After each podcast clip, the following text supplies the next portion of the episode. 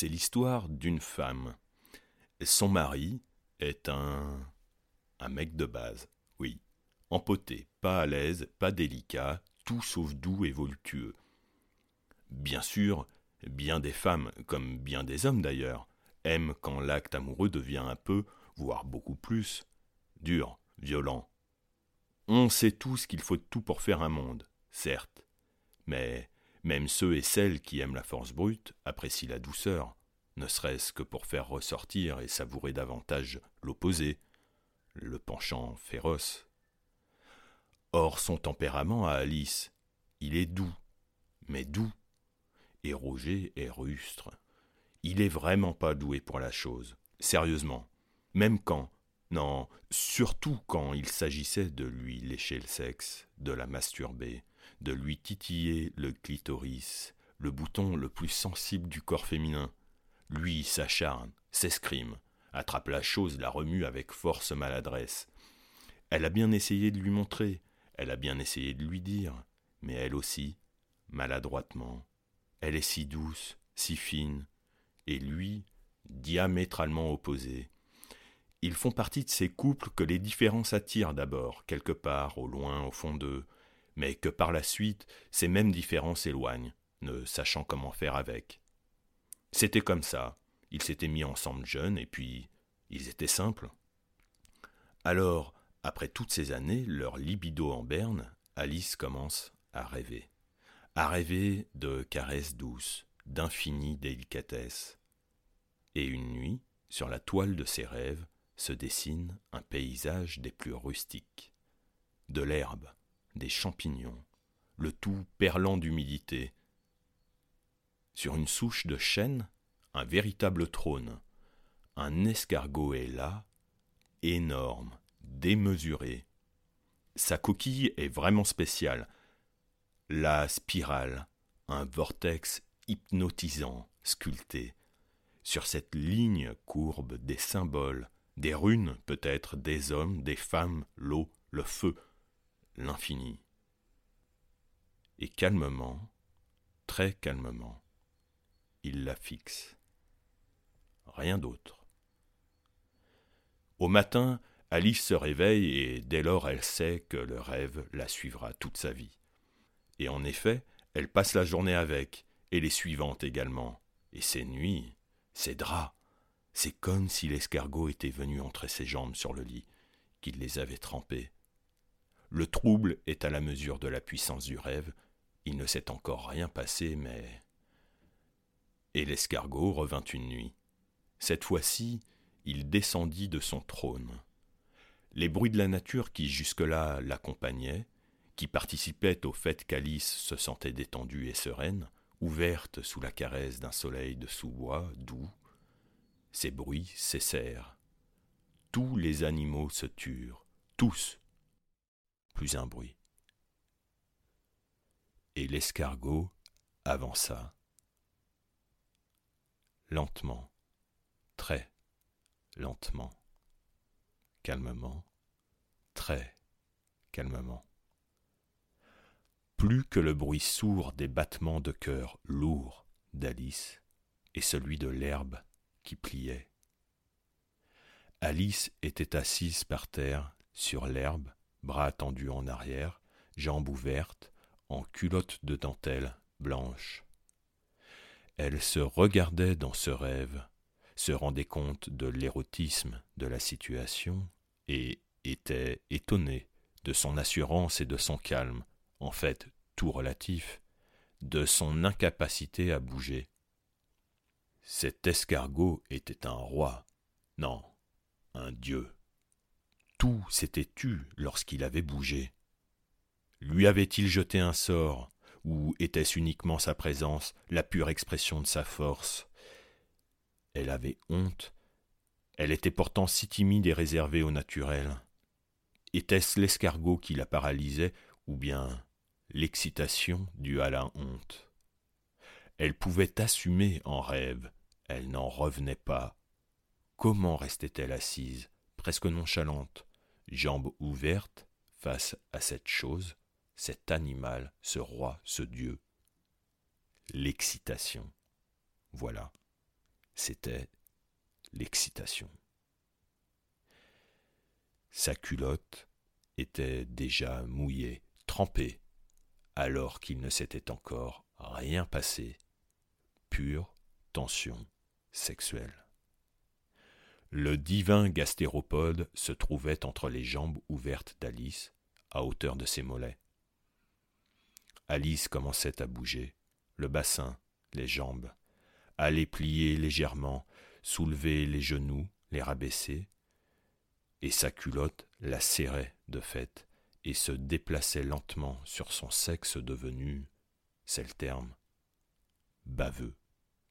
Il répondait à l'appel, à la nature de l'animal.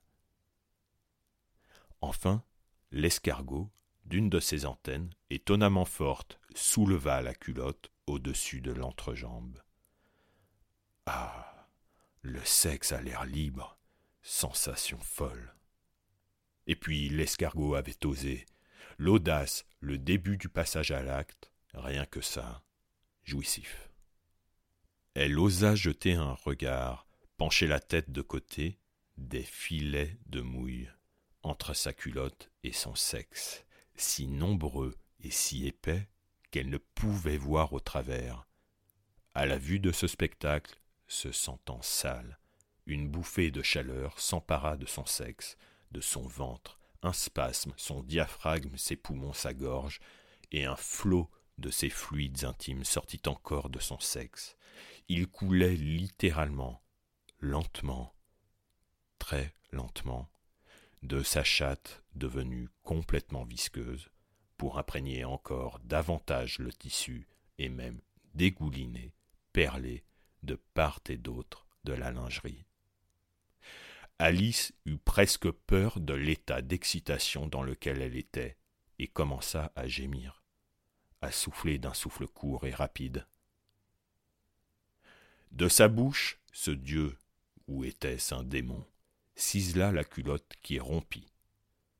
À cette nouvelle libération, à ce nouvel acte sauvage, sa belle culotte blanche déchirée, sa naïveté souillée, sa lubricité révélée, sa chatte exposée à sa vue, ruisselante et en feu, Alice eut à nouveau un spasme, accompagné d'un gémissement fort et d'un flot de fluide. Elle était folle. Comment pouvait-elle Alors l'escargot s'avança, l'escalada, lentement, très lentement, avec une infinie lenteur. Elle sentait le ventre du gastéropode, humide, visqueux, comme une muqueuse, mais plus lisse, plus forte. Chaque millimètre du ventre pouvait onduler, se contracter, se relâcher, une vague, une pression, une succion. Chaque millimètre. Il resta longtemps, très longtemps, des heures. Et il ne s'agit pas là d'une expression, il la travailla. Elle en devint folle, ses yeux se révulsèrent. L'escargot n'arrêta pas pour autant. Quelque dieu se serait arrêté là, mais lui était le dieu escargot, le plus précis, le plus lent et le plus patient de tous. Avec ses antennes, il avait d'abord titillé les seins d'Alice, les avait encerclés, mais enfin il les descendit, ses antennes, pour prendre chaque fesse, les tenir, les serrer pour se tracter et peser d'une force décuplée sur sa chatte grande ouverte. Les lèvres de son sexe semblaient avoir grandi, elles dépassaient presque en largeur le ventre de cette bête divine. Sa chatte était plus longue aussi. L'animal l'étirait, la dilatait littéralement. Elle était devenue démesurée à la mesure de l'escargot géant.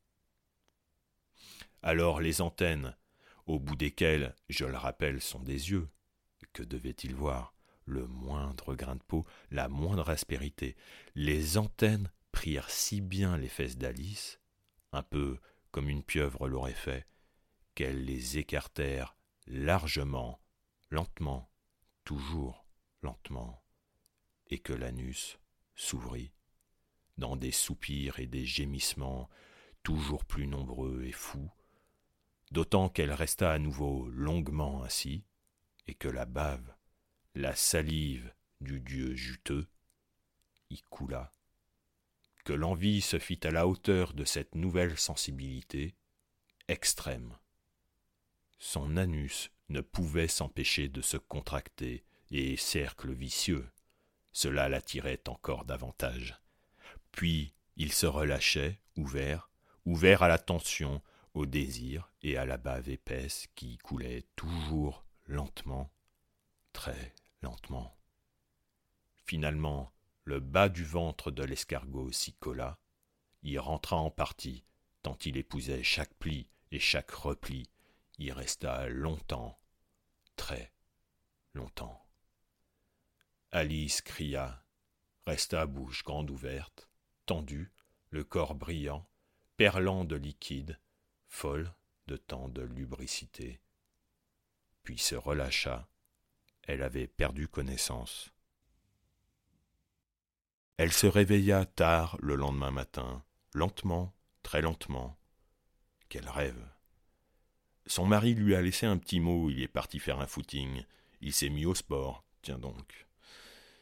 Elle se lève, marche, calmement, très calmement. Elle s'observe. Elle marche différemment. Son entrejambe peut-être. C'est vrai qu'il est encore totalement gonflé et gluant de la nuit. Elle n'est plus la même, mais c'est plus profond que ça. Elle fait le tour de la maison, respire, passe devant les fenêtres, à travers les rayons de ce soleil nouveau, et juge qu'il n'y a rien d'autre à faire que de prendre un bain et d'attendre son mari. Il rentre, elle le prend par la main, l'amène contre elle, sans un mot l'embrasse, le pousse contre le canapé, il tombe à la renverse. J'ai fait un rêve la nuit dernière, je vais te montrer ce qu'il m'a appris.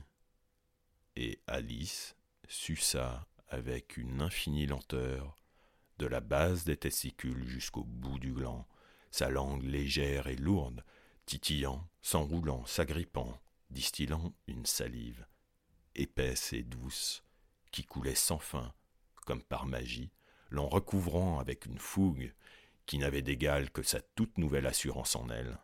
Elle était divine. Mais comment s'exclama-t-il?